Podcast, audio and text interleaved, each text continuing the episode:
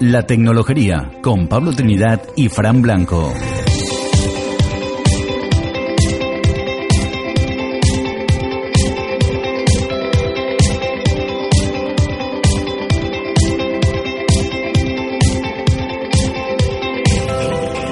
Hola y bienvenidos a La Tecnología, un podcast en el que damos a conocer a empresas y personas influyentes en el mundo de la tecnología y que en esta ocasión están más allá de nuestras fronteras. Os habla Pablo Trinidad y a mi lado se encuentra alguien que nació con una mesa de mezclas bajo el brazo, el gran Fran Blanco. ¿Era Fran? Hola Pablo, ¿qué tal? ¿Cómo estamos? Pues nada, hoy vamos a recuperar el tiempo perdido porque teníamos un debe eh, de la segunda temporada, que era una entrevista con, con Miguel Ángel Ramos. Y, y bueno, que no pudo venir en esas navidades que aprovechamos para grabar toda la temporada. Así que, que bueno, hoy nos, eh, nos vamos a cobrar ese, esa deuda y esperamos que salga un programa Muchacho. bonito, ¿no? Sí, que quede muy bien. Ay, un programa que apetece. Exactamente. Pues nada, vamos a ello. Vamos.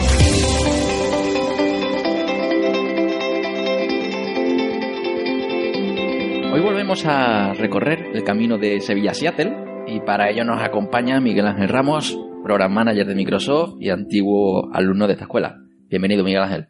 Hola, ¿qué tal?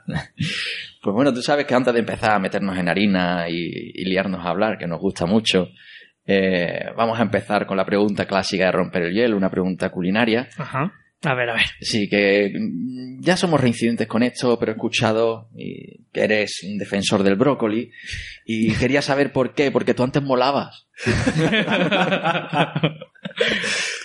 Soy defensor de brócoli porque el brócoli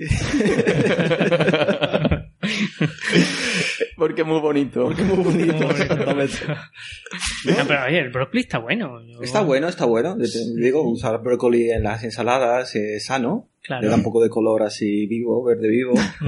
Además, el brócoli en las pizzas está bastante bueno también. Efectivamente. horneado. Mm, Así que no es que sea un defen- defensor aférrimo del brócoli, pero no me disgusta. No te gusta, ¿no? No. Brócoli y piña en la misma. Claro. Sí. Mira, si además si le puedes además de le condimentas o le haces cualquier cosa, es muy agradecido el brócoli. Sí, a ti lo que te gusta el condimento, no el brócoli. En fin. Bueno, vamos, vamos a empezar eh, la entrevista. Eh, que por cierto, que ya que estamos, vamos a empezar la entrevista, vamos a poner uno de los, de los cortes más importantes de la empresa de la que vamos a hablar. Efectivamente se trata del inicio de Windows XP, todo un clásico. Entonces no, y además lo has puesto a todo volumen, por lo menos no sé cómo se escuchará finalmente, pero a mí me ha reventado los tímpanos ahora mismo. que era un clásico cuando estabas en una charla y alguien de repente tenía el portátil a tope. enciendes el portátil y tal, ¿no? Podemos haber puesto el de Windows 8, el de Windows 10, pero el clásico, clásico El siempre así sí. XP. Solera. Exactamente. Total, bueno, que mm, eh, iniciamos la entrevista. Lo que pasa es que la primera la primera pregunta eh, es mm, va a ser va a sonar cachondeo, ¿no? Con- como por la empresa con la que tratamos y como eh, son unos cachondos nuestros nuestros guionistas, pues ¿a qué se dedica Microsoft? Pues Microsoft es una empresa de O a que no. Es- es- esa es más buena pregunta. Microsoft es una empresa que se dedica a crear software, hardware y servicios también.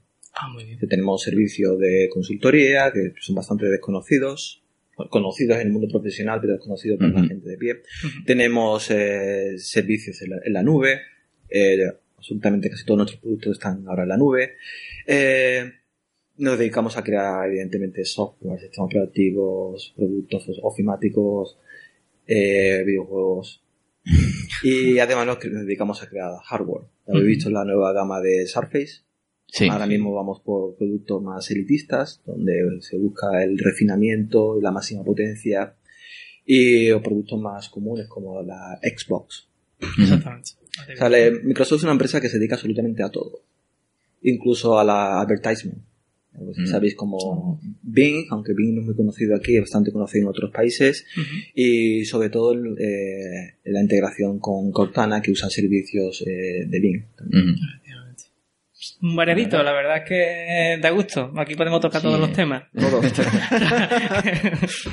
Está genial. Bueno, ahora que hemos eh, contado, digamos, el, el final de, de la historia, vamos a explorar cómo, cómo llegaste hasta aquí, ¿no? Aunque en esta ocasión el camino pues será algo, algo distinto. ¿Cuál fue tu primer contacto con un ordenador? Pues fue cuando estuve en el colegio, eh, tenía apenas 10 años y mis padres compraron un 8086 para mi hermano, para que estudiase mi hermano en, en aquella época informática y, y estudiaba algo como Cobol y Clipper de base. Y por esa época mis padres compraron un ordenador y pues nada, pues yo me, me enganché a él. Primero porque traía muchos videojuegos y segundo pues porque traía algo que me fascinaba que era el GW Basic, donde escribías cosas y, y veías resultados. Entonces me, me enganché al GW Basic, luego eh, me enganché al, al Clipper y al, de, y al de base porque tenía los apuntos de mi hermano y, y acabé, acabé aprendiendo ensamblador. Wow. Hola. Se saltó. Sí. Sí. Eh, Pero ensamblador de- a mo- desde a- el basic con los data o. de, a modo ensamblador con interrupciones. O sea que Sí. llamando instrucciones pues, mediante interrupciones, porque la única información que tenía era un libro de Peter Norton, Ajá. que era que explicaba paso a paso cómo había construido el comandante Norton. Y lo que hice fue, pues, como, como un niño hace, copiar lo que ve ahí y ver el resultado, intentar, intentar hacer las cosas por su cuenta. Pero sin ningún tipo de concepto sobre temas de funciones, métodos. Yo no tenía capacidad todavía ni conocimiento para saber cómo programar ahí. Mm. Pero sí, ese fue mi primer bien. Me pasé mi, mi primera base de datos de, de cómics en Clipper. Era, era un clásico el coger todos los libros que tenías en casa y hacerte tu base de datos, que además que los libros de entonces creo que era el- siempre el ejemplo que te ponía, ¿no? Y tú, librito a librito, metiéndolo ahí. Yo tenía una colección de cómics, me encantaban los eh, Classic X-Men y eh, coleccionaba la Secret Wars, Silver eh, Estela Plateada. Y lo que hacía era pues meter eh, toda la información que podía sobre una pequeña signosis desde que iba el cómic hasta quién era el guionista, el escritor, el colorista, el año de publicación. Y yo era súper feliz. Tenía 40 cómics, no tenía más, pero estaban en mi base de datos.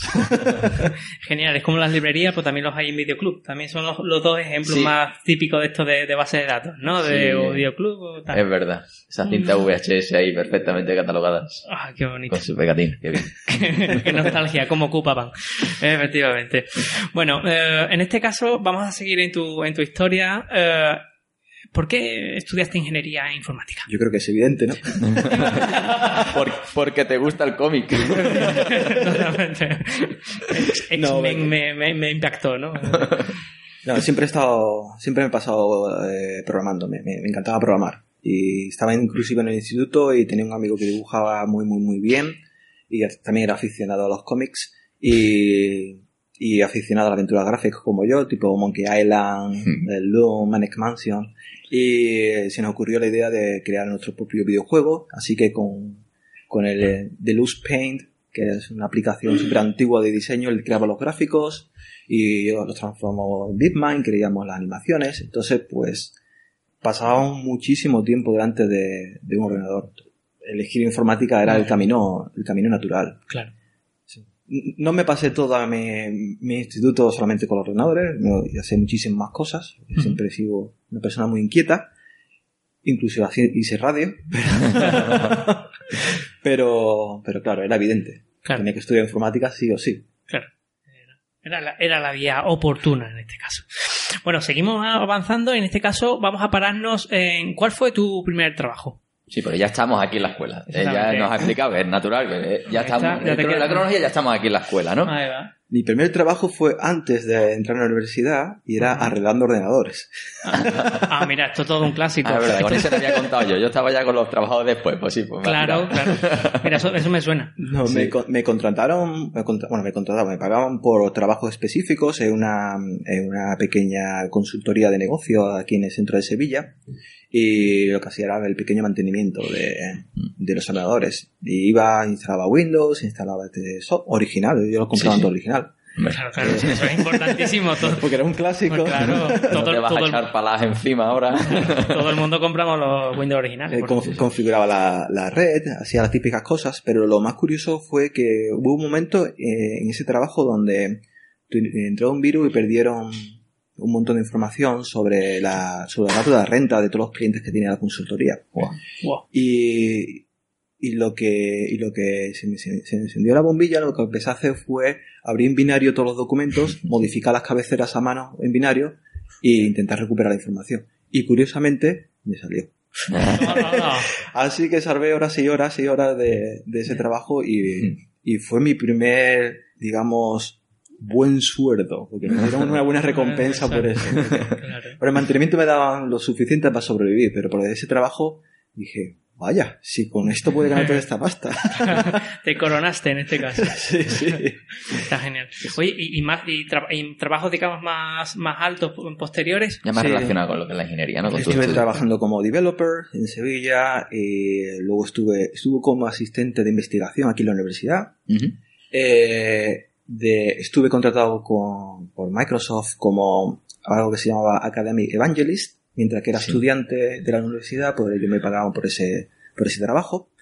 Y yo de ahí ya salté directamente a Microsoft España como eh, a Application Development Manager, trabajando con grandes compañías, grandes cuentas, y de ahí a Redmond como Program Manager. O sea, más o menos un resumen muy rápido de... De la, de la historia. Sí, Acaba de hacer ahí. Sí. Ahora nos entretendremos en algunas de, de esas etapas porque, bueno, sí, tenemos que sintetizar por Miguel Ángel ha hecho muchísimas cosas, ¿no? Exactamente. Entonces, bueno, en ese salto vamos a lo, a lo que realmente yo creo que importa, ¿no? ¿Cómo, ¿Cómo? Eso. cómo- cómo fue ese salto a Microsoft? Porque es lo que yo creo que todo el mundo estábamos ahí esperando, ¿no? ¿Cómo se entra? Ese hype. ¿Cómo se entra en Microsoft? Sí. Para mí fue algo, fue algo natural. Porque, Mm. porque ya desde que entré en la universidad, eh, quizás porque me gustaba mucho aprender cosas, se lanzaron una plataforma que era .NET y empecé a, a especializarme cuando evidentemente nadie se había especializado porque acaba de salir.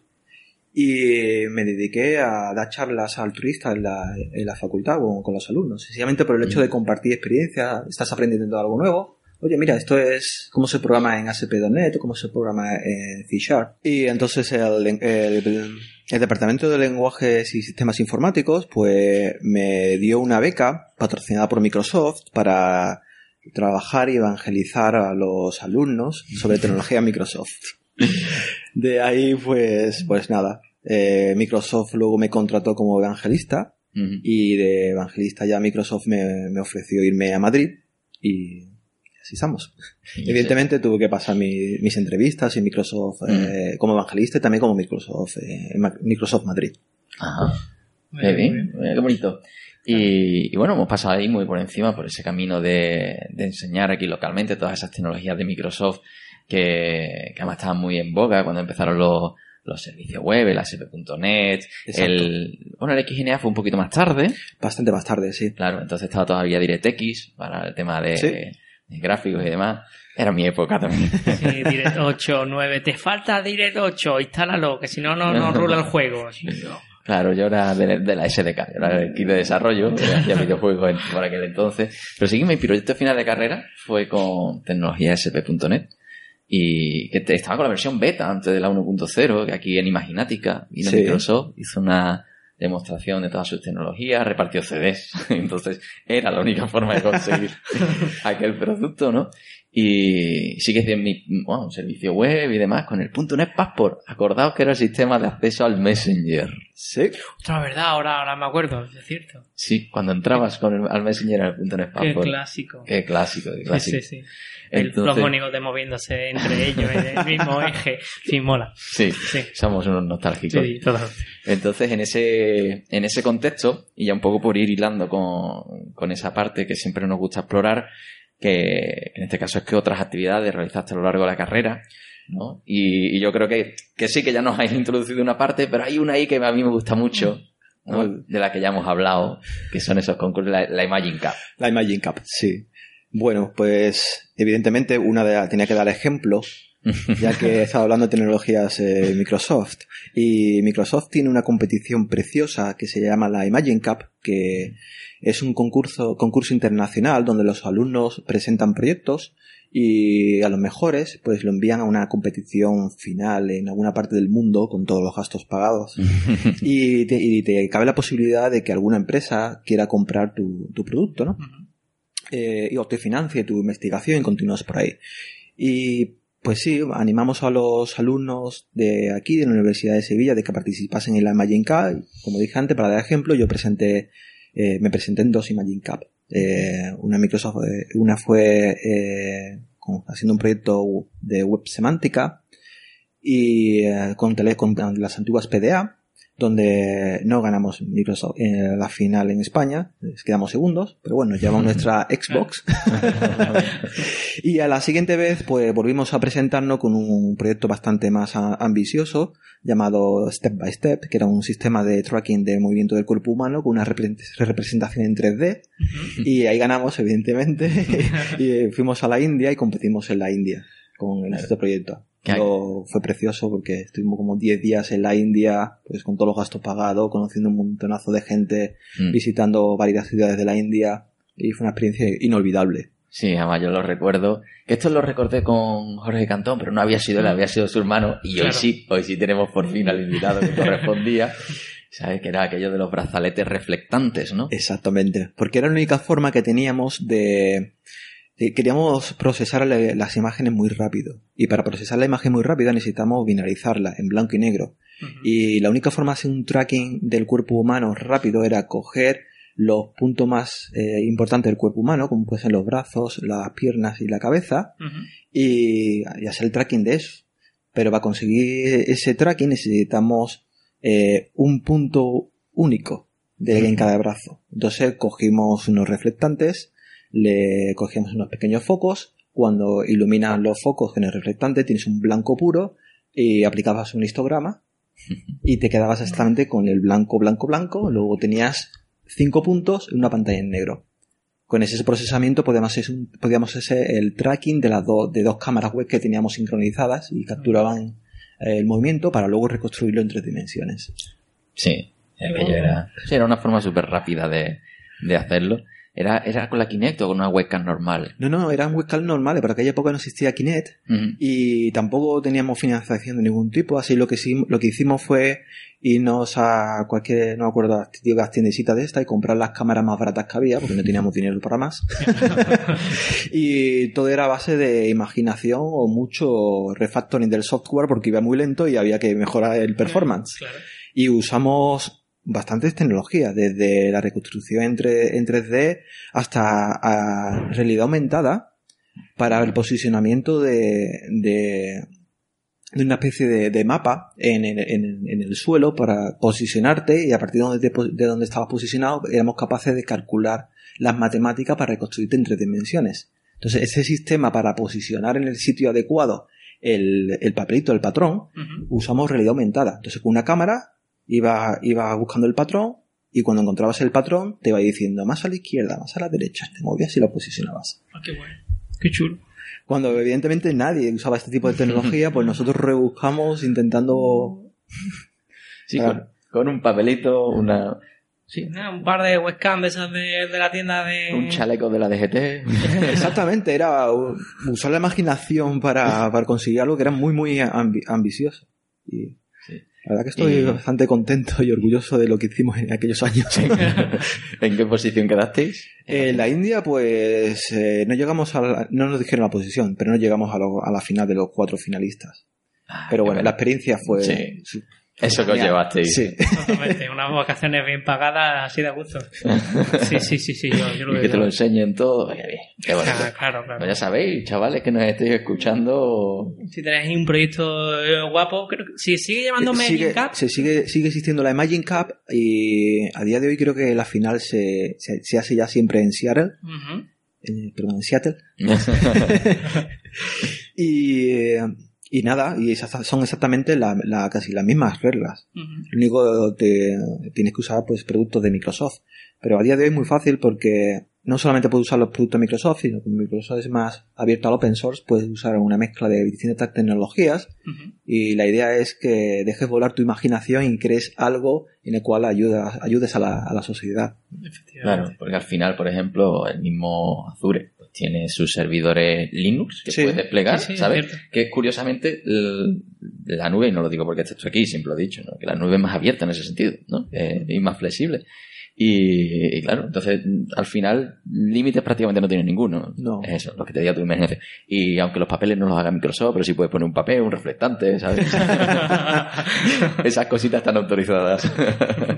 Si no, bueno, llamas así, te, oye, mándame, mándame papelito firmado de Microsoft y ya está, y nos lo ponemos y ya está.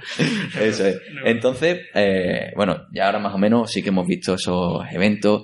Mm, Seguramente nos dejemos algunos. muchos más, muchos, muchos, más muchos. por ahí. Imagináticas, los clubs.net, el club de Linux. Ah, Sí, ah, estuve participando, eh, como casi todos los de mi quinta, en el famoso, antiguamente la Gulfie, que era la asociación de Linux que estaba en la antigua escuela, y luego Sugus, que es la aso- asociación Mm. de Linux que estuvo aquí.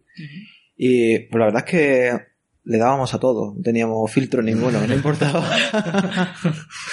Si te molaba, lo hacías. Exa- Exactamente. Claro. Y eso tiene un problema que vamos a aprovechar ahora para hablarlo. y es que este, este caballero se fue a Microsoft de Ibérica y luego a Microsoft Estados Unidos y por aquí no pasó para terminar lo que había empezado. Efectivamente. En- Entonces, eh, bueno, en, en este momento todavía me voy a adelantar un poquito la historia porque ne- actualmente está muy relacionado con el desarrollo de los sistemas operativos de Microsoft. Pues sí, ahora mismo trabajo en Windows, soy Program Manager, tengo, soy el responsable de, de- de parte del área de experiencia de usuario. Y, eh, y sí, mi labor es crear sistema operativo. sistema operativo que trabaja en múltiples plataformas. eh, teléfono móvil, PC, HoloLens, Internet of Things, Xbox. Exactamente es el mismo sistema operativo. Y, y tengo que conocer cómo funciona un sistema operativo de arriba abajo perfectamente. claro. Conocerlo y meterle mano y decidir que cosas nuevas y seguramente muchas de esas cosas que os gustan o no, O no. Exactamente. ser responsable sea este caballero. Claro. Y aquí es donde eh, hilo un tema con otro, que, bien llevado, y es que de las eh, te quedan algunas asignaturas por Sí, terminar. Me quedan algunas por terminar, entre ellas sistemas operativos. Ah. Oh, ay, ay, ay, ay. Ahí vamos. Y como aquí nos gusta en ese sentido, pues ser un poco malotes entrevistar a gente que, que no ha terminado Exactamente. y que a pesar de ello les va bien. ¿no? Eh, es una de esas cosas que es muy importante, que mm, el conocimiento está por encima de los papeles y que bueno que tenéis, los que seáis estudiantes, pues todavía tenéis una vida por delante para, para seguir aprendiendo y ser buenos profesionales más allá de lo que os enseñen. No echar culpa hacia a, a lo que os enseñan, sino a lo que no, a lo que no aprendáis. Entonces, en este sentido, sí que yo siempre que cuento tu historia de que uno de los que desarrolla sistemas operativos en Microsoft, pues no tiene sistemas operativos aprobados.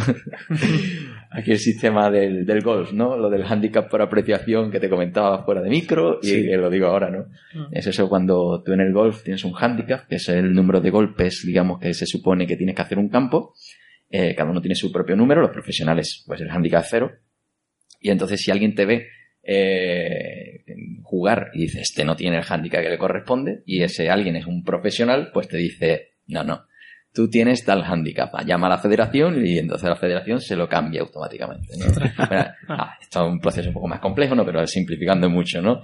Así que yo creo que aquí tenemos que, que tener ese de aprobado por apreciación, ¿no? Sí, yo, yo creo que de sobra. Por lo menos de esa parte, del resto ya no vamos a entrar, ¿no? Sí, no, no va a meter la mano en la llaga. Por si acaso. Bueno, entonces ahora mm, eh, nos hemos quedado, hemos, hemos ido a la- al trabajo actual, pero nos hemos quedado en la península ibérica, Salto, Madrid, ¿no? Madrid, sí. Pozuelo. Pozuelo del Arcón, donde está la sede de Microsoft España. Eh, así estuve trabajando cinco años como eh, application, bueno, eh, el, el rol se llamaba Technical Account Manager, eh, pero yo estaba especializado en desarrollo. y luego me cambiaron el nombre del rol, siendo exactamente lo mismo, algo que se llamaba Application Development Manager. Mi labor era trabajar con grandes compañías, bancos, telcos, industria, eh, y era responsable de que esas compañías utilizasen las tecnologías de Microsoft de la forma más eficiente posible. Entonces yo era eh, el, ellos me llamaban el de Microsoft. yo tenía, ellos tenían un problema y inmediatamente ya me levantaban el teléfono, me contactaban conmigo y yo me acercaba a la oficina, hablaba con ellos qué les ocurría, a veces si estaba dentro de mis habilidades técnicas les podía ayudar de forma inmediata y cuando no, pues buscaba recursos alrededor del mundo que ayudasen a estas agentes. Pues, por ejemplo, yo era un experto en, en desarrollo, pero no era un experto en IT eh, necesitaban algo con Exchange, lo que hacía era pues llamar a un experto en Exchange, me visitaba, visitaba al cliente conmigo, lo solucionamos el problema. Eh, también lo que hacíamos era soporte estratégico, pues hablaba con ellos pues sobre cómo podían explotar las, uh, dependiendo de su modelo de negocio o de las ventajas o los objetivos de negocio que querían conseguir, pues cómo podían explotar mejor el desarrollo del software de Microsoft. Y la verdad que fueron años eh, pues muy muy divertidos. Fueron cinco años viajando todas las semanas. Eh, a veces viajaba fuera de, de, España porque las empresas eran internacionales. Yo llevaba empresas como Accenture, ah, eh, el Banco Santander, pequeños ISVs que tenían un software bastante potente. Eh, y claro, era, vivía en aeropuertos y pero disfrutaba como, como nadie porque cada, cada semana aprendía algo nuevo y veía sistemas que en la vida hubiese visto desde cómo funcionaba un banco cómo gestionaba las transacciones bancarias dónde estaba la problemática hasta cómo una empresa pequeña desarrollaba un software muy muy con, concreto y, y los tíos eran unos expertos y cuando te llamaban era porque ya habían rebuscado toda la internet y tú tenías que venir ahí con la solución qué guay qué chulo Oye, por cierto, eso de ISV, eh, ISV que has dicho. ISV son Independent, Independent Software Vendors. Ah, Es la nomenclatura que se le dan a las empresas que crean software en la, dentro de, de las grandes corporaciones. Perfecto, ese, ese, vocabulario que aquí nos gusta claro, ahí... desmitificar las palabrotas. Sí, eh, per perdonadme porque tengo muchísimas claro. ya asimiladas y las digo como, como si nada. No, no te preocupes, que es, es, ese es mi cargo también dentro de, sí, sí. de, la, de la, tecnología. ¿no? No, no, hay problema, no hay problema. Muy bien, pues Muy creo que entonces, seguimos, ¿no? Sí, seguimos porque ahora ya nos queda ese salto americano, ¿no? Pues estando aquí y ¿qué? ¿Aprovechaste un avión y te quedaste allí o cómo fue? Más o menos. La verdad es que me lo pasaba muy bien y disfrutaba muchísimo viajando, pero yo siempre tenía la espina de esta clavada que decía, estoy usando el software, yo quiero crear software. Yo quiero ser la persona que crea el producto, no el que lo usa. Así que, como en todos los sitios, cuando preguntas algo siempre te dicen no. Entonces yo pedí irme a, a Redmond a una formación, me dijeron no. Yo pedía, oye, quiero estudiar esto, me dijeron no. Entonces, pues lo que hice fue aprovechando que todos los años eh, Microsoft manda a los empleados a Seattle a unas formaciones. Eh, ese año me quedé allí usando mis vacaciones de verano y me fui llamando puerta por puerta a la gente de, de, de Corporation. Le dije, tú no me conoces, yo soy fan tuyo. Está hablando de gente bastante importante. Gorda. y me di cuenta de que eran bastante abiertos y que le ponía un appointment y ellos me aceptaban el appointment, yo me presentaba en su despacho y hablaba con ellos. Ah. Y le pregunté qué es lo que hacían, pues cómo se creaba software allí, porque no teníamos ninguna ni idea, ¿no? Cómo funciona un grupo de ingeniería eh, me, me, me, explicaban pues muy abiertamente qué, qué, hacía un developer, qué hacía un tester, qué hacía un, un program manager. Uh -huh. Y después de hablar con muchísimas personas, ya tuve claro qué es lo que me molaba. Y dije, yo me quiero convertir en program manager. Que esto es lo que yo quiero hacer. Así que lo que hice fue al año siguiente cerrar una colaboración con el equipo de Patterns and Practices, que es un equipo que se dedica a, eh, a, a, a coleccionar todas las buenas prácticas de desarrollo que hay en la industria, publicarlas en libros o en librerías. Y como yo tenía mucho conocimiento de la, de la industria, pues podíamos conseguir un win-to-win. El win-to-win era eh, yo me voy con vosotros eh, en verano, así no fastidio a Microsoft España con mi trabajo, eh, colaboro con vosotros eh, y vosotros me enseñáis a mí lo que es cómo se trabaja de verdad aquí. Y hago durante 15 meses el rol que me gusta de Program Manager y coló.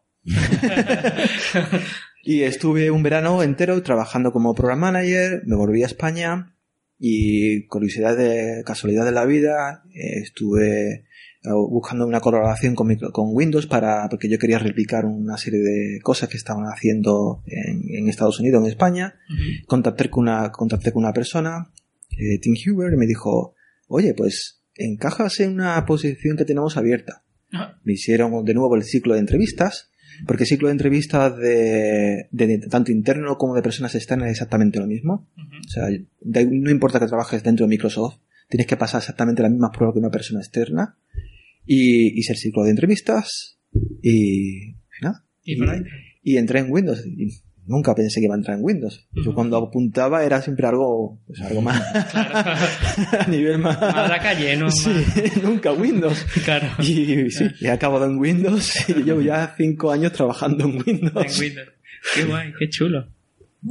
Y así es como se acaba haciendo, siendo culpable de, los sistemas operativos. Qué bonito. Sí, yo siempre lo digo que es cuestión de, de, automotivación y de si quieres algo, búscalo, nadie te lo va a dar.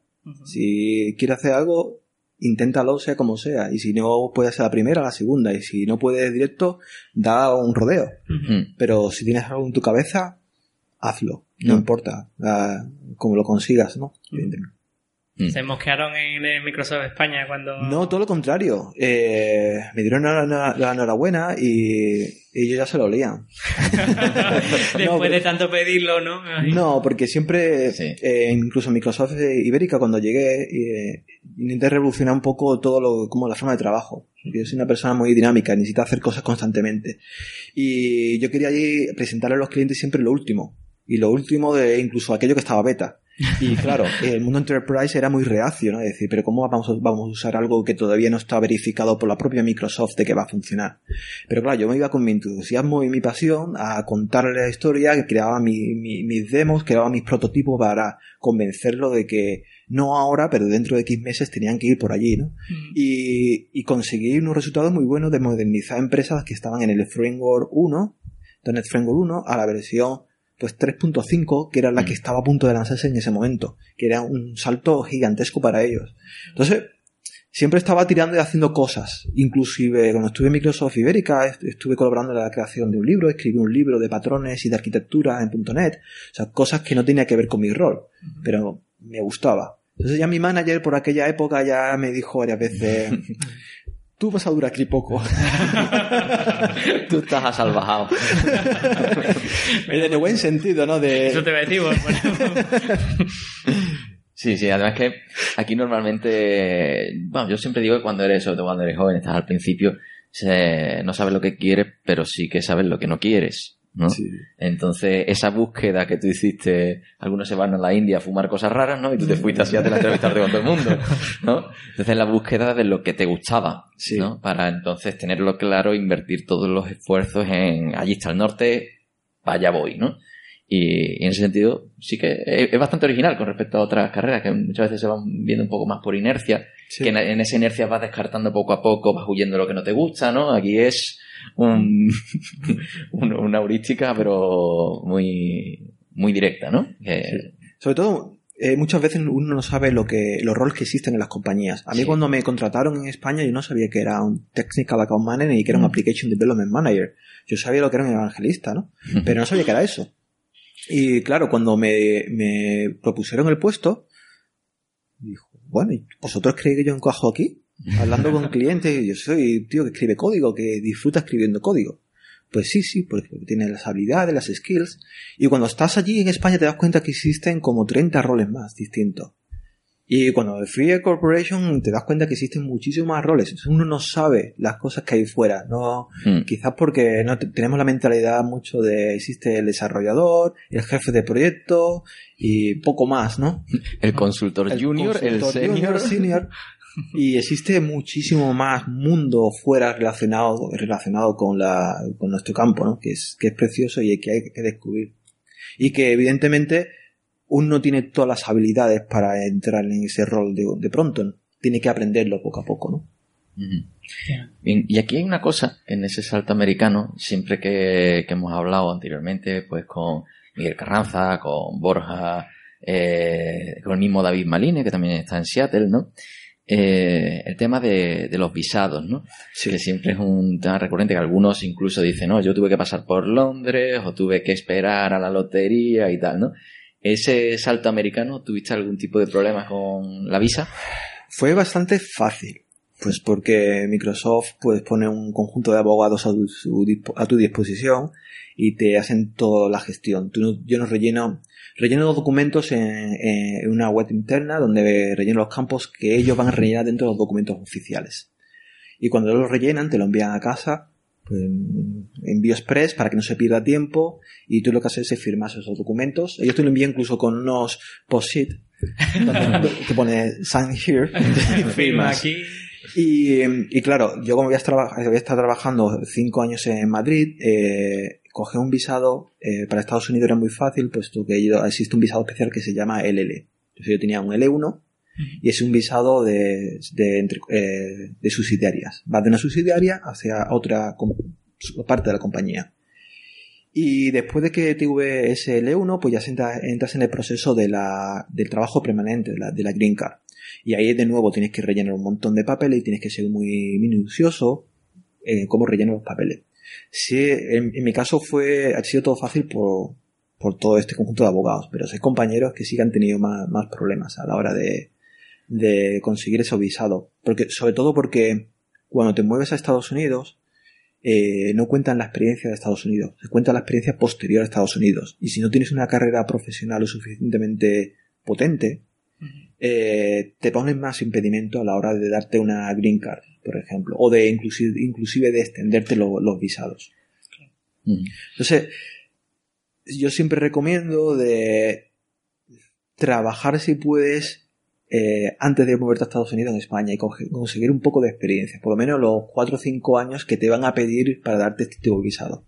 No sé cómo va, se va a modificar el tema de los visados ahora con, con, eh, con esta es- situación que tenemos. Vamos a mirarlo así, ¿no? Sí, porque además, bueno, sí que otras veces, eh, no recuerdo si era con, con David, hablando del, no, no Miguel, eh, Miguel Carranza me parece que fue, hablando sobre el tema del, del título, porque claro, el, el visado que la Green Card se le da a, a supuestos profesionales que no, no se encuentran allí, con lo Sí. cual tú tienes que demostrar pues una formación por un lado y por otro una experiencia. Sí. Si no tienes, como es tu caso, no la formación, tienes que demostrar la experiencia. Entonces, cuanto más tengas de los dos, Exacto. menos problemas tienes, sobre todo si se reduce en número, pues ya sabes que tienes que ser más competitivo y de ahí un poco ese, ese tema. Que, que no se reduce en número, sino que cambia el procedimiento, no lo sabemos. A lo mejor cuando, no, esto, cuando se emita a lo mejor lo han cambiado y ha trasladado el siroco. Pero bueno, sí que esa parte de, de la historia, pues siempre nos gusta destacarla, ¿no? Bueno, yo creo más o menos ya hemos llegado hasta el día de hoy, ¿no? Sí. Mm, ¿sí? Entonces, eh, sí que vamos ya en esa parte de consejos y demás que, que podemos dar a, a los chavales que están por ahí escuchándonos, o a gente que está trabajando y que quiere de repente darle un giro a su vida, ¿no? Eh, entonces, para poder trabajar en tu sector, en Microsoft o digamos en empresas de este tipo, Sí. eh, ¿cuál es el camino que recomendarías a alguien que, que esté ahora mismo formándose? Yo creo que no hay, no hay un camino específico. Porque conozco muchísima gente, todos tenemos historias distintas y caminos totalmente distintos. Sí que hay algo que, que es común en todo este tipo de personas y es la pasión por la tecnología.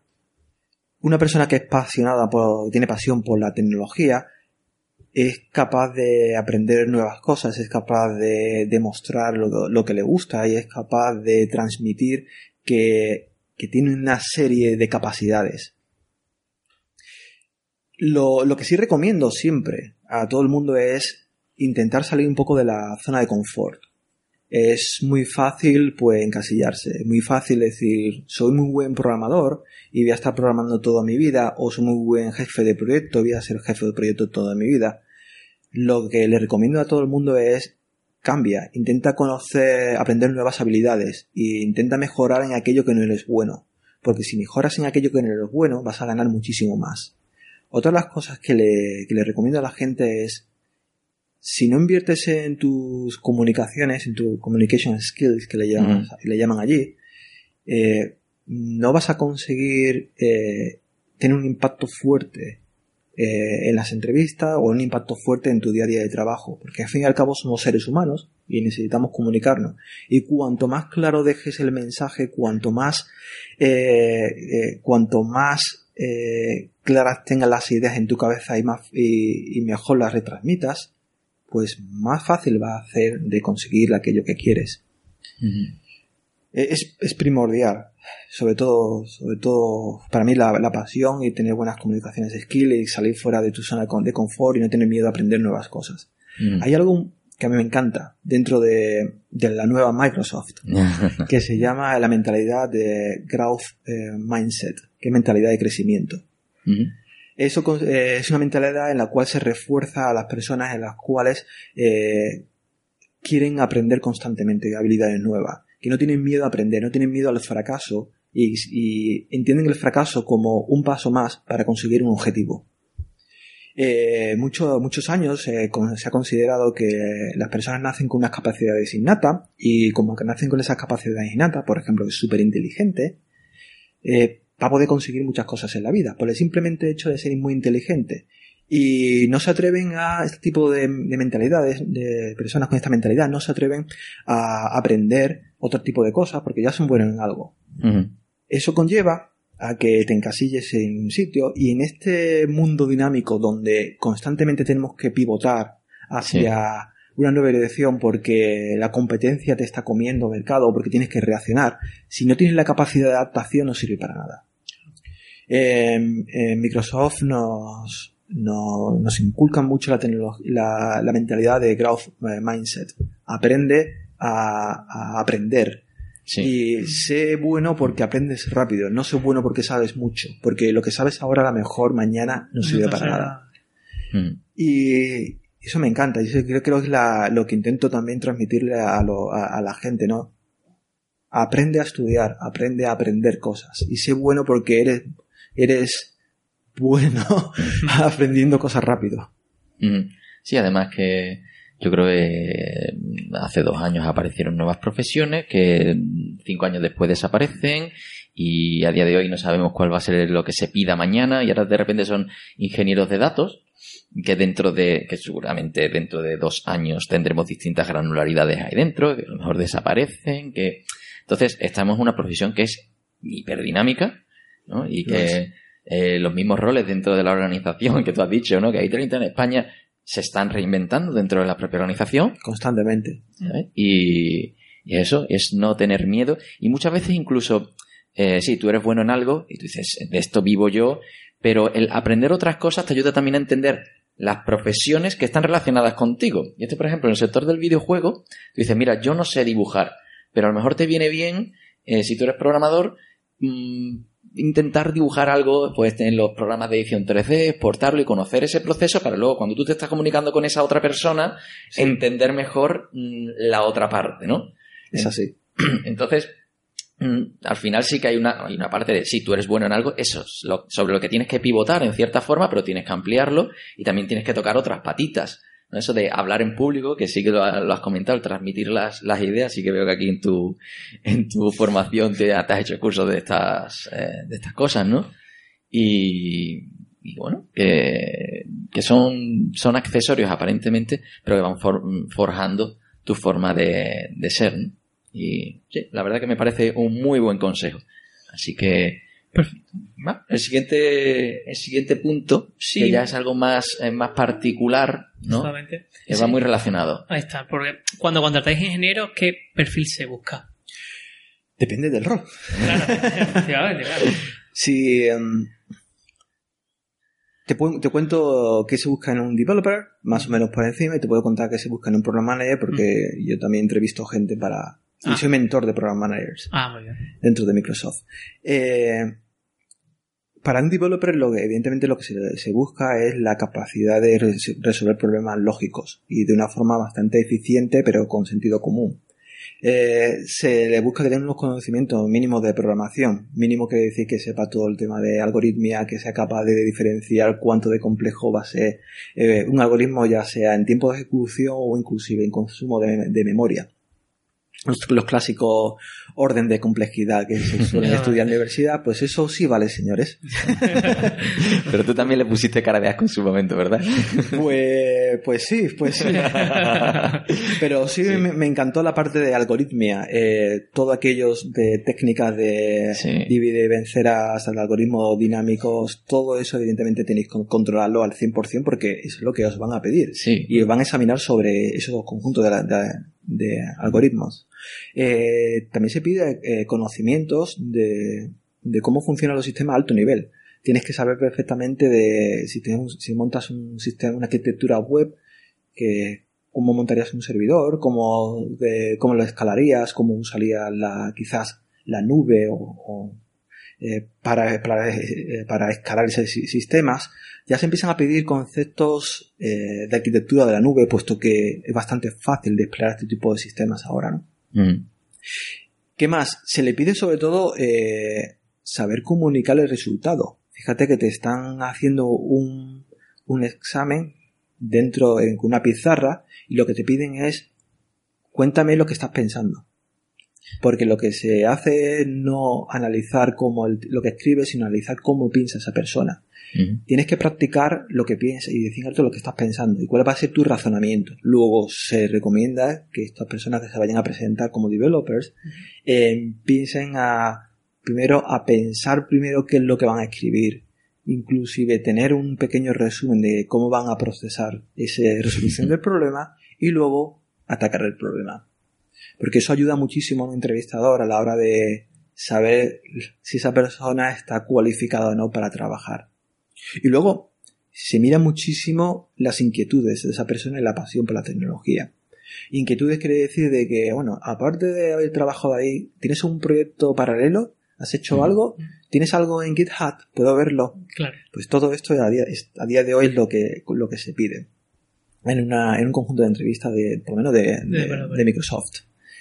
Como Program Manager, bueno, se piden cosas distintas. Como Program Manager se te va a pedir que tengas la suficiente conocimiento de los clientes. Clientes quiere decir que sepas cómo diseñar un producto desde el punto de vista de- del usuario, que te pongas en la piel del usuario, sepas por qué estás construyendo las cosas y cómo vas a construir las cosas.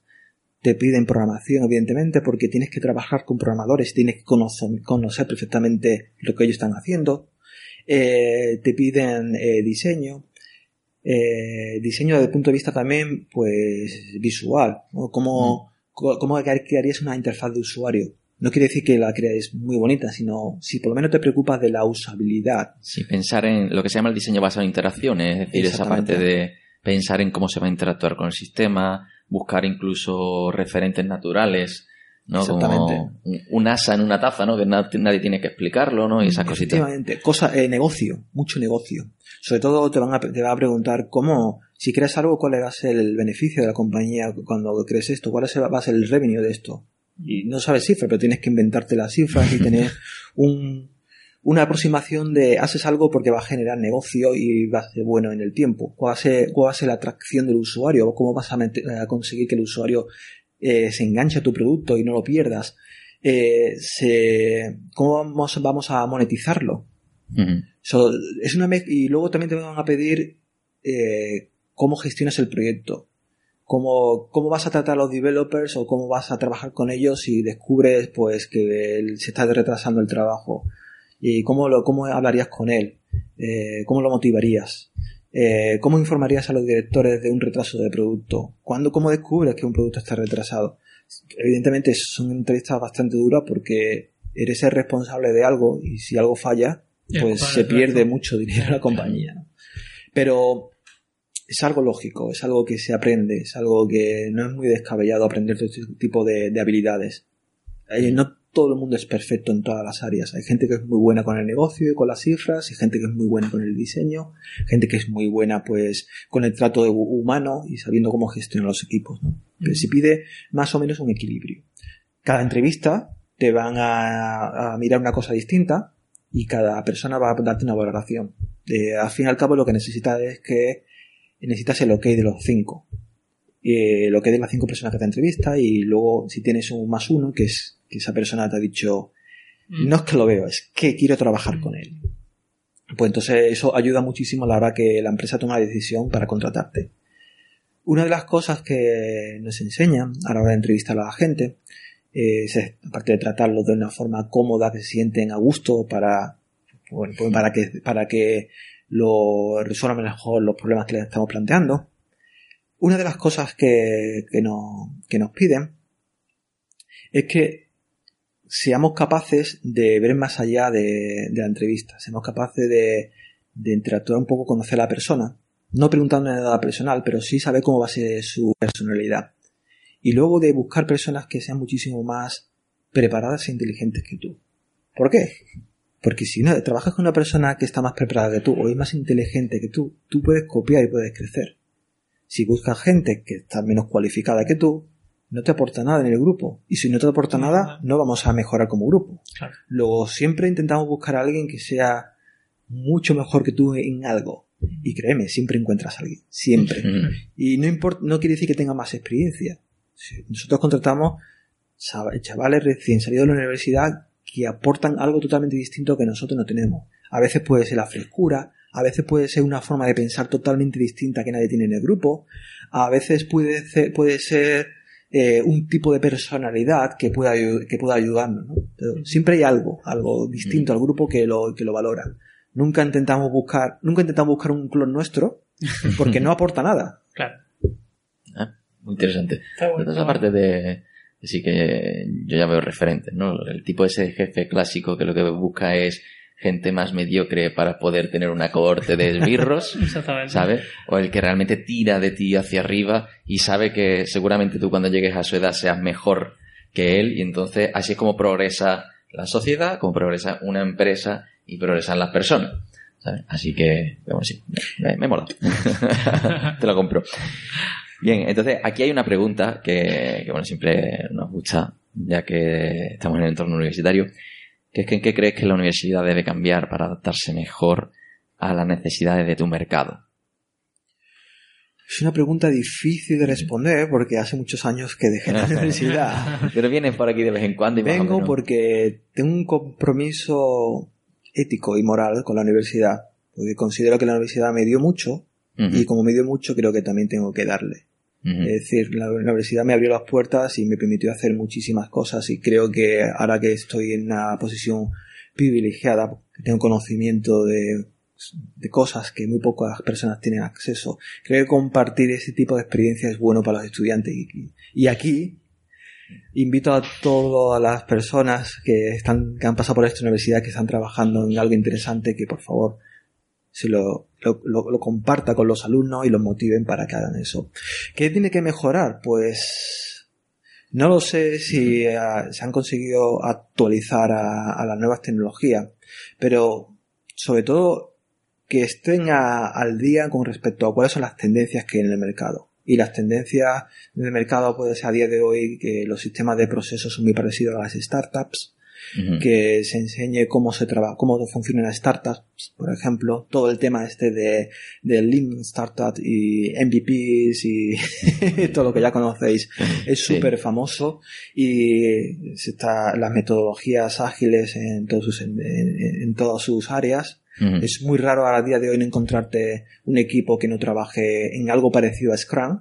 Nadie lleva Scrum a rajatabla. No, las metodologías son para tener un punto de partida, no para aplicarlas ¿no? cual. Eh, sobre todo eh, todas estas nuevas tendencias de, tendencias de la nube, pues que la nube sea, algo natural y que el trabajar en la nube es como encender y apagar el ordenador, es algo que está ahí. Eh, para mí es muy interesante el tema de conseguir crear la, a crearle un cierto inquietud al alumno por aprender, motivarlo a que aprendan cosas nuevas, motivarlos a que cambien y sobre todo a prepararlos para lo inesperado. es decir, está muy bien que tengas que aprender Python como, como lenguaje de programación, pero ¿por qué no aprendes Python y de pronto te voy a, te voy a pedir que aprendas un nuevo lenguaje muy parecido al Python, pero que sepas el por qué estás usando las cosas y no que uses las cosas.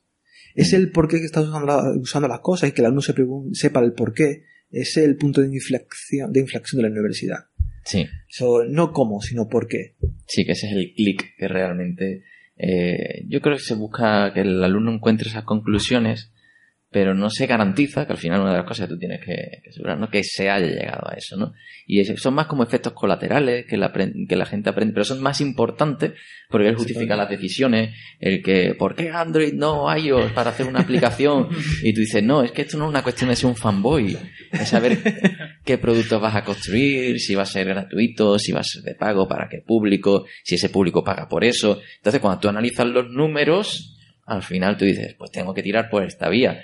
Eh, y que tú dices que iOS y resulta que tu móvil es Android, pues bueno, pero no tomes decisiones para una empresa para echar meses de trabajo basado en una corazonada o en un yo que soy del Betis o soy del Sevilla, ¿no? Que al final es... Evidentemente. Y mm. además fallan muchas, eh, muchas startups y fallan muchas compañías cuando evidentemente eh, se guían por el, por, el instinto, entre comillas. Y hay, algo que se dice en el product management que es no sigas tu intuición porque tu intuición te va a fallar. y otra cosa que se sigue es aprende de que tú no eres el cliente. Sí, eso es fundamental. No estás haciendo un producto para ti. Exactamente. Eh, tienes que estudiar quién va a ser tu público objetivo, tienes que estudiar exactamente cómo se va a compartir sobre eso y hacer pruebas. Hacer pruebas antes de concretar un producto, hacer un producto completo. Porque cuando haces pruebas, por ejemplo, de MVP, Minimum Viable Product, ahí vas a descubrir si algo puede funcionar o no. Y lo de puede funcionar es porque inclusive haciendo eso y parezca que funcione puede llegar al fracaso. son que tienen muchísimas cosas en, hmm. en cuenta a la hora de lanzarte por un producto. Pero nunca, nunca, nunca, nunca. Mi consejo es, ¿quieres un producto basado en una tecnología? sino solamente en un beneficio para el usuario. Y nunca sigas una corazonada tienes que verificarla. Eso son dos. nos estamos llevando aquí unas palas de consejos. Exactamente. Que son impagables. es genial. Por cierto, Miguel Ángel, si le pudieses decir algo a tu yo de hace 10 o 15 años, ¿qué, qué le dirías? ¿Qué Acaba la carrera. Sobre todo, le diría.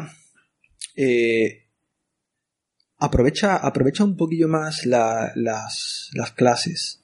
Eh, cuando vas a clase uno no es consciente de, de, lo que se puede aprender. Y, y, ahora tengo la certeza de que si volviese a la universidad aprendería muchísimo más. Porque con, con, con, los años te das cuenta que muchísimas cosas de lo que te enseñaron, pues evidentemente son útiles que los profesores no te lo enseñaron así porque así porque vengan un temario, sino porque alguien consideró que su momento es un conocimiento válido. Y, he tenido quizás esa suerte en mi vida que he hecho tantas cosas distintas que he usado absolutamente todo lo que me enseñaron en la carrera. De las asignaturas que va a probar y de las que no he probado. Así que yo le diría al alumno de, me diría a mí mismo de, oye, intenta aprovechar más esa relación con, con los profesores. Intenta aprender el porqué de las cosas y no el simple hecho de tengo que pasar un, examen. Yo tengo una curiosidad. Eh, mm, esa decisión de, de, dejar, la, bueno, dejar la carrera o bueno, de seguir por el camino de Microsoft, en este caso de Madrid, de Madrid y demás, ¿fue, ¿fue dura o dijiste, no, mira, es el camino que yo debo de tomar o... ¿O fue inercia? ¿Fue inercia? fue... Fue un sueño cumplido. Punto. Tú eh, eres consciente de que estás, eh, estás estudiando algo porque quieres convertirte en un profesional. Evidentemente estudias porque quieres convertirte en un profesional de eso, no por el papel. Ese era mi objetivo con la carrera. Yo quiero aprender y ser mejor en esto. Y, llegó a Microsoft y no, no, le importó para nada que no tuviese ningún tipo de título. Me dijo, estás perfectamente cualificado para trabajar con nosotros no me pidió nunca que acabase la carrera, no me pidió nada. Sencillamente me dijo, ¿te vienes con nosotros a trabajar? Y, es tu sueño, dice, ¿cómo que no? Voy a trabajar en Microsoft. y, y no me lo dudé, no lo dudé. Dije, por supuesto, me voy con vosotros. No sé qué hace este rol que me vais a proponer. y fue algo natural. La decisión dura fue de mudarte de ciudad porque era la primera vez que me iba de, de Sevilla y era Madrid, que está aquí al lado, pero aquella época Madrid era súper lejos para mí. Estaba cinco horas en coche, era, uff, Dios mío. Ahora vivo en Seattle. Bueno, Pero no, es algo que te, yo creo que te pide el cuerpo. Y tomas la decisión y, y punto. Para adelante. No, bueno, vamos. Genial, genial. Bueno, pues ya que conocemos este, esta parte, vamos ahora ya a un apartado más, más personal en el tema de productividad y tal. Entonces, mm, vamos a tratar en este caso cómo, cómo organizas tu, tu tiempo. Esa es muy buena pregunta, porque una de las cualidades que le piden a un program manager es cómo organizas tu tiempo. Porque trabajas, eres multitask, trabajas en varias versiones y releases del sistema operativo a la vez.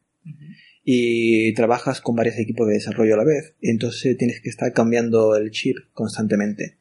Es, eh, y al principio es bastante complicado, porque estás hablando sobre un conjunto de cosas con un grupo de personas cuando te vienen a tu despacho y te preguntan sobre tu conjunto de cosas. Y cuando te preguntan son problemas gordos, que tienes que tomar la decisión de esto o lo otro. Y suelen ser problemas en los cuales tienes que razonar en, dentro, en la pizarra. No tomas la decisión así como así. Alguien entra en el despacho y lo más normal es que te levantes. Yo tengo dos pizarras gigantescas en mi despacho y discutimos y hablamos sobre, sobre eso. Entonces, el cambio de tarea tiene que ser, inmediato. Yo he probado múltiples cosas y he leído eh, decenas de libros de productividad para ver cuál es la- el mejor que encaja conmigo. Ninguno encaja conmigo, lo que encaja es una mezcla de varias técnicas y encajan las técnicas dependiendo del momento. Eh, en su momento cuando necesitaba, en ciertas partes del ciclo de producto, cuando necesito crear algo, un tipo de documento que tengo que presentar, pues para mí es muy útil tener la técnica del pomodoro. Yo cojo, me encierro en el despacho, digo que estoy haciendo una serie de pomodoros que no se me, no se me, Interrumpo. sí. Y así consigo sacar cosas. Y la gente lo, lo, lo, lo- lo respeta. Sobre todo cuando ven la puerta abierta del despacho podemos entrar en cualquier momento. Eh, tengo una, siempre una lista constante de las cosas que tengo pendientes. Y mi lista es inmensa. Y todos los días hago un análisis, un análisis de las cosas y veo cuáles son las prioritarias. Las prioritarias pueden ser pues tres a, a primera hora del día, pero si me llega algo más importante, pues vuelvo a repriorizar. Lo que sí hago todas las semanas es cubrir- eh, tener unos objetivos. Eh, esos objetivos están motivados porque todas las semanas tengo un algo que se llama un one-to-one, que es una reunión con tu manager, en el cual habláis de cómo llevas el trabajo, de si hay algo en lo que él te puede ayudar para desbloquearte. Sencillamente hablamos de la, de la vida, pero es una relación constante que intentamos no perder. Y es responsabilidad mía, no del manager, eh, tener ese tipo de reuniones. Si el man no tienes esa reunión con el manager, mejor. El manager tiene más tiempo libre. Claro. Pero nosotros las tenemos, ¿no? Y las seguimos a rajatabla. Y ese, ese ejercicio me vale para mí para, antes de la reunión con mi manager, tener un- claro los objetivos de la semana. Si esta semana quiero que esto, esto y esto su- suceda. Y lo voy a conseguir haciendo esto y esto y esto. Y por lo menos sé que si el viernes no consigo esos objetivos, tengo que analizar qué es lo que ha pasado. A, a día de eh, todos los días, mi lista de tareas, eh, qué hacer. Eh, intentaba tener el inbox a cero, es imposible por el nivel de, de volumen de emails que tengo, así que dejé aparte esa técnica del inbox a, ce- a cero. ¿Qué más cosas hago para gestionar mi, mi tiempo? Pues tener, eh, eh, asistir a los scrums de mi equipo de desarrollo, porque me, me ahorra el tener que estar preguntando a la gente qué es lo que está haciendo. Voy al Scrum, sé que en esa reunión de Scrum eh, me van a actualizar y veo que si necesitan algún problema, ¿qué puedo hacer inmediatamente para solucionarlo? Son 10 minutos de mi día, quizá unos 20 minutos de, de mi día en las sesiones de Scrum, en lo cual me he quitado muchísimo, eh, eh, muchísimo trabajo en medio. Ahí tenemos una pregunta normalmente que, es, que suele ser eh, cuando, cuando decimos que tienes un, un día bueno. Lo que pasa es que escuchándote eh, podemos decir, eh, has tenido una semana buena cuando has cumplido todos esos tics de, de tu manager. Eh, mm, ¿Cuándo tenía una semana buena?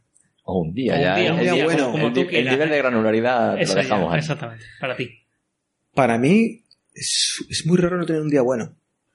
Es muy no tener un día bueno, pues porque como me marco un objetivo concreto casi todos los días y lo cumplo, y si no lo cumplo es porque algo más importante ha venido, y lo he cumplido, eso para mí es un día bueno. Es, días malos son los días en los cuales pues has perdido muchísimo tiempo en reuniones y no has sacado nada en concreto. Pero, y hay aprendido que inclusive eso no es malo, eso es bueno. Eso es bueno porque todo trabajo requiere un esfuerzo. Y inclusive esas reuniones en las cuales no llega a una conclusión es sencillamente pues porque había que eh, invertir más tiempo en ello. Así que quizá porque soy una persona muy muy positiva. Y para mí los días malos no, no, no existen. Incluso los marrones que tienes que comerte en ese día, pues bueno, son cosas del trabajo, lo, as- lo asumes y, y, y listo. Las semanas mejores, excelente, que tienes una sonrisa de oreja a oreja, es cuando haces el release de cosas. Cuando tu equipo de desarrollo ha dicho, esto está hecho y tú has verificado que efectivamente está hecho. Es como has terminado una obra. Algo que has llevado durante meses, quizá años trabajando, por fin está ahí, las puedes verificar, se ha, se ha hecho el check-in en las ramas, eh, no has roto nada de, las de ninguna rama en ningún sitio, y por tanto, él va a seguir la siguiente, va a salir la siguiente release de- del sistema operativo. Eso es el día excelente. Estás con una sonrisita que es más, te dedicas a enviar correos a la gente de enhorabuena, has conseguido. Claro, no es que tú taches en tu cuaderno, Sí. sino que ya sabes que. Porque hay veces que tachas las cosas y miras como de reojo virtualmente, ¿no? Diciendo, hay algo que me dejó fuera. Pero- aquí ya sabes que hay muchos ojos encima y que las cosas están cerradas. Yo tengo una, una pregunta curiosa.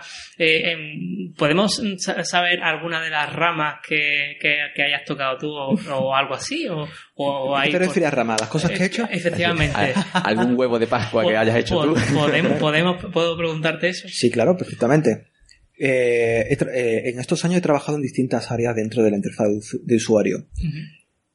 Cosas muy... Cosas para, para- desde el punto de vista si eres developer y te vas a que es un proyecto SAML UWP en Windows, cuando empaquetas eso en un proyectillo, parte del, empa- del empaquetado es, es de mi equipo y parte de los algoritmos de empaquetado son, son míos. Eso le da muy baja. El sistema de programación de bindings de SAML también es mío. Pero me, eso es lo típico que le intentas contar a la gente y nadie entiende. que es súper importante y crítico. Cosas muy, muy concretas visuales que veis en el sistema operativo que es mío. Eh, los- el nuevo calendario de Windows que veis en la ventanita, ese diseño es 100% mío. Si el diseño de Windows 10, donde el calendario tiene un scroll en vertical, ese calendario, aunque no lo creáis, es el mismo calendario de Outlook. Ah, se sí. puede extender, es un control súper flexible. Eh, y tiene una complejidad eh, abismal porque eh, tiene que soportar todos los idiomas, todos los tipos de calendario, descubrir cosas como que existen países que tienen 13 meses, eh, países en los cuales no existen semanas, semanas de 5 días.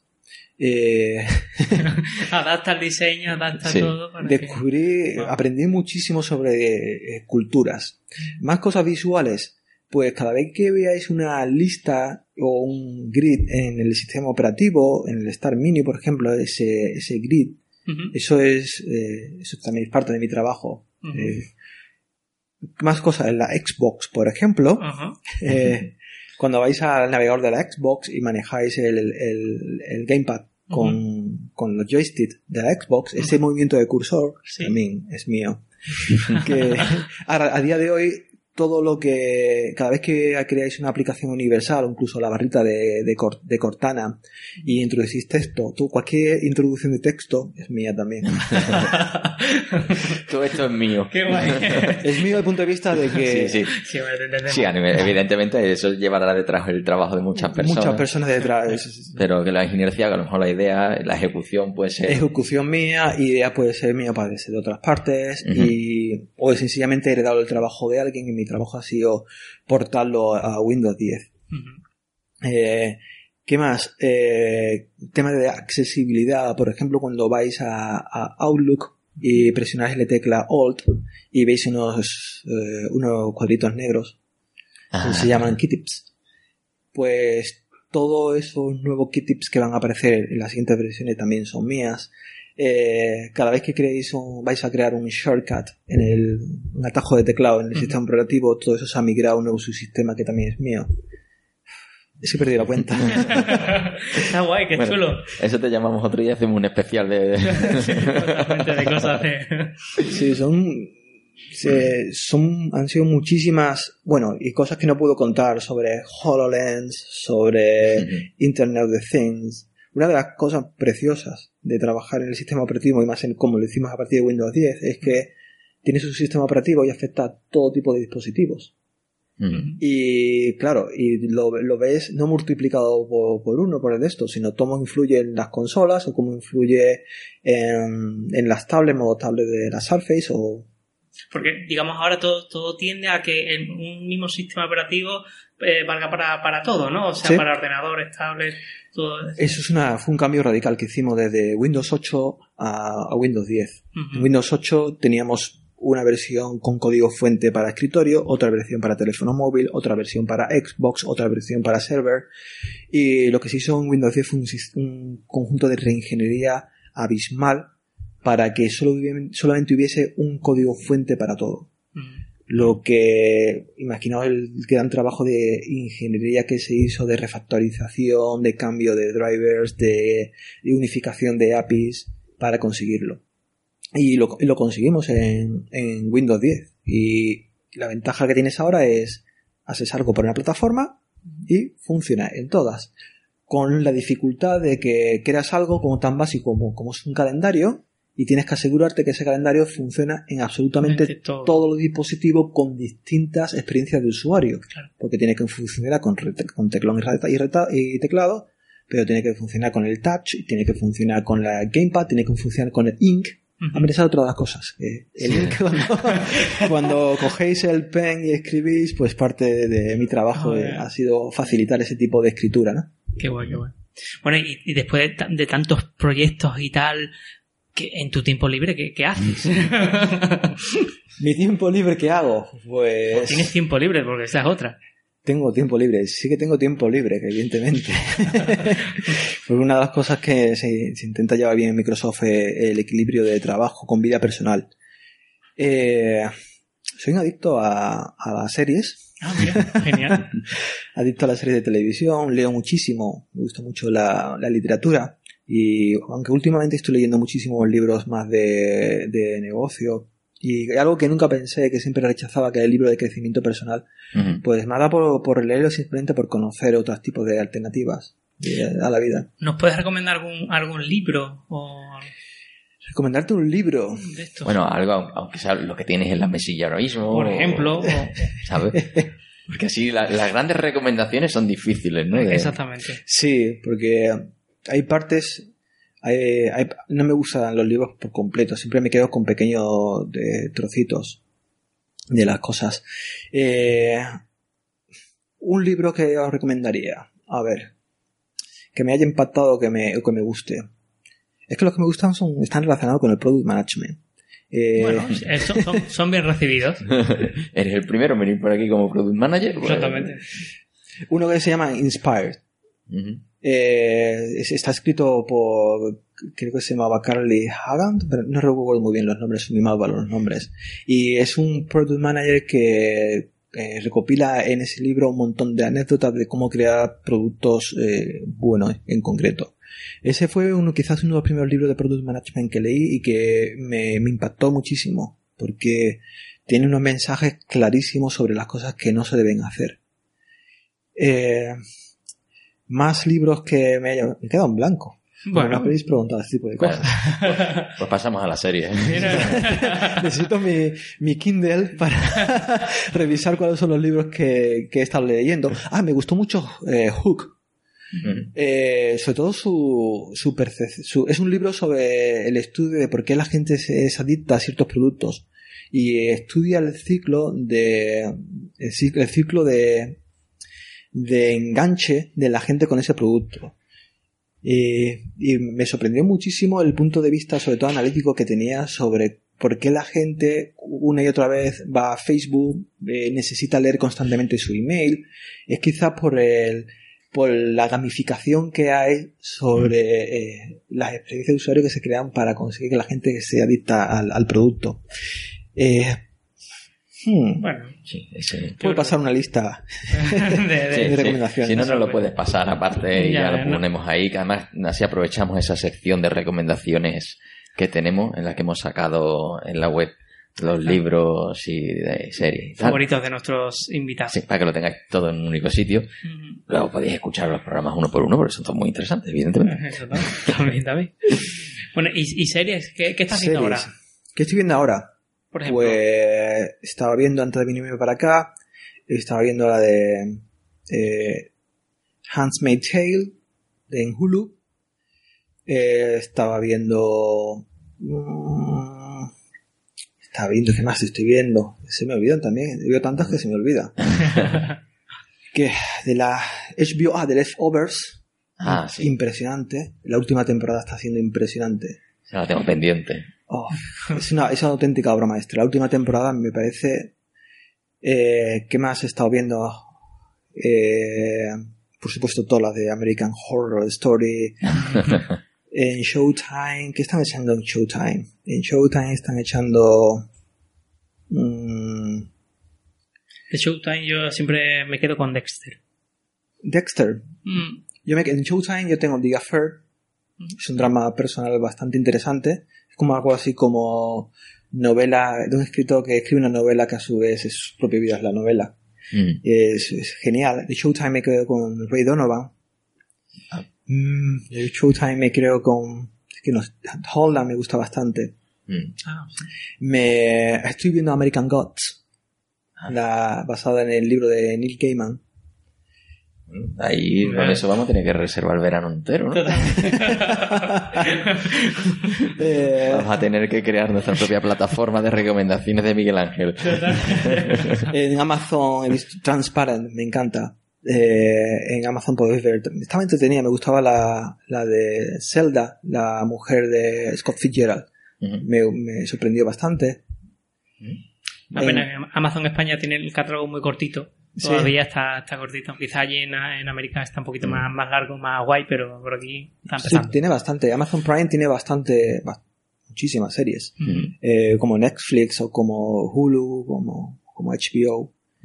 Eh, soy fanático de Mad Men, me parece una de las mejores series de la historia. Sé que hay gente que le gusta, hay gente que no, pero bueno, encaja. Sí, yo empecé a verlo hace poco. Lo tenía ahí pendiente y son de esas cosas que... Te tiene que, te tiene que, te tiene que gustar, ¿no? Sí, y aislarte un poco de, de la perspectiva, es decir, de traerte... Eso, como la gente que, que ve la historia con los ojos de hoy y no con los ojos de la época, ¿no? Sí. Entonces, Mad Men hay que verlo también sabiendo que cu- cuáles son recreaciones históricas, ¿no? Sí, efectivamente, tienes que entender que eran así la persona de ese momento, ese machismo era el que había, ese, Mm. la- los trabajadores eran así, estaban todo el día pues bebiendo alcohol y fumando porque era lo que se llevaba y lo que promovía la sociedad americana. Pero sobre todo lo que más me gusta es el desarrollo de los personajes a lo largo de, de las distintas temporadas y años y, y algunos episodios que son espectaculares. Desde el punto de vista de cinematográfico y por supuesto veo todo lo de Juego de Tronos. Sí, y ya, todo. eso no hace falta recomendar. lo típico, es lo, lo que viene siendo. Sí. Y, y bueno, entre tantas series, entre tantos libros, ¿escuchas podcast? ¿O has escuchado algún podcast? Eh, pues tengo que reconocer que no escucho podcasts porque no tengo, tengo tiempo para ya, ya, ya. ¿Vas, Me- vas al trabajo en coche? Yo trabajo en coche, pero solo ir al trabajo en coche y cantando. y te grabas y lo cuelgas en... Soy, soy un cantante, soy horroroso, pero soy el típico que no se queda con ninguna de las letras, se las inventa todas, pero me pongo música siempre, voy pues cantando sin parar. En, mis primeros momentos en Estados Unidos era Bauhan, Bauhan, Bauhan, mejorando el inglés. Pero llega, pues llega un momento que te cansas y lo que quieres es disfrutar de cualquier momento y, y nada, voy escuchando, pues sobre todo, pues eso, música. A de vez en cuando intento poner audiolibros, pero mi cabeza necesita Descansar. Sí. Muy bien, pues bueno, yo creo que llega este momento Nos quedaríamos, como siempre, hablando. dos, tres horas más y no pasa nada. Sí. Hasta que ya nos echen de la sala, irse ya por cansinos, ¿no? Pues sí, sí. pero bueno, eh, llegará un momento en el que tengamos que comer y todas esas cosas Claro. y nos tengamos que alimentar. Así que, por adelantarnos al problema, pues vamos a ir cerrando el programa.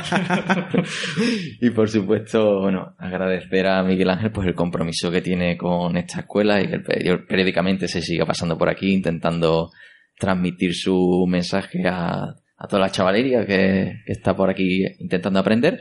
Y por supuesto, pues bueno, en este formato que es un poco más perpetuo y que cualquiera puede escuchar sin necesidad de que estés justo en el instante en el que pasas por aquí, ¿no? Así que bueno, pues muchas gracias, Miguel Ángel. Muchas gracias a vosotros, me lo he pasado muy, muy, muy bien. Pues nosotros Nos, también. ale- nos alegramos muchísimo. La verdad que sí. Mola, mola. Bueno, y queremos aprovechar este cierre un poco también por, por ir sacándole brillo a toda esa sección que tenemos de, de eventos en el que intentamos recomendar, pues, esos sitios por donde creemos que si os interesa, pues podéis pasar, que están muy relacionados con el aprendizaje tecnológico, desarrollo personal y tal, ¿no? Claro, a ver, pues cuéntanos qué, qué tenemos por ahí en medio. Sí, pues aprovechando un poco las sinergias con, con Jorge Galindo, primer invitado. Por ahí tenemos el Underworld, un evento sobre programación funcional que se organiza todos los años en Cádiz. Ya va por su tercera edición. Este año pues lo tenemos 26 y 27 de, de octubre. Como a él le gusta decir, eso es un melocotonazo. Eh, contará pues con invitados de la talla de Jeremy Gibbons, de Bartosz Milewski, Hadi Hairi y gente pues que bueno, que si no conocéis son bicharracos. ¿vale? Y que estarán ahí en Cádiz, un sitio magnífico, que además Jorge y todo su equipo siempre lo organizan con, con muchísimo cariño y siendo muy cañís, así que no os lo podéis perder, aunque no tengáis ni idea de programación funcional, hay para todos los niveles y nunca es tarde para aprender, ¿vale? Así que por allí pasaremos. Y, y luego también otro evento, en este caso eh, pasó por aquí Fernando de Keep Coding hace relativamente poco y organizan un evento, Keep Coding Connect, que es un, como le gusta a ellos llamar, un Sarao Friki en Madrid el 8 de julio y que bueno, habrá pues un poquito de todo, presentaciones de apps, un poco también para que veáis a, a gente que está, cómo presenta las cosas, ¿no? Y nuevas ideas, charlas sobre el sector, tendencia tecnológica, tema de empleabilidad y pues tiene un par de charlas invitadas, uno de ellos es Douglas Crockford, que por si no lo conocéis, bueno, se considera uno de los padres de JavaScript, que está detrás de la librería JS Link, de JS Min y cosas un poquito por si os suena, ¿no? Y bueno, Rebeca Gellinser, que es una reclutadora de prestigio, por si queréis conocer un poco lo que está detrás de los procesos de selección de alguna de las grandes empresas, pues, pues nada, nada más gratuito este evento. Y si queréis algún, incluso invitaciones tenemos algunas, si nos queréis pedir, nos escribís a Hola arroba tecnologería.com. eso es, y ya lo hilamos con todas esas formas de contacto que tenemos. Ah, qué bien. Te, Efectivamente. te- te he cogido desprevenido con lo que a ti te gusta. Claro, efectivamente, pero yo me lo invento, si no pasa nada.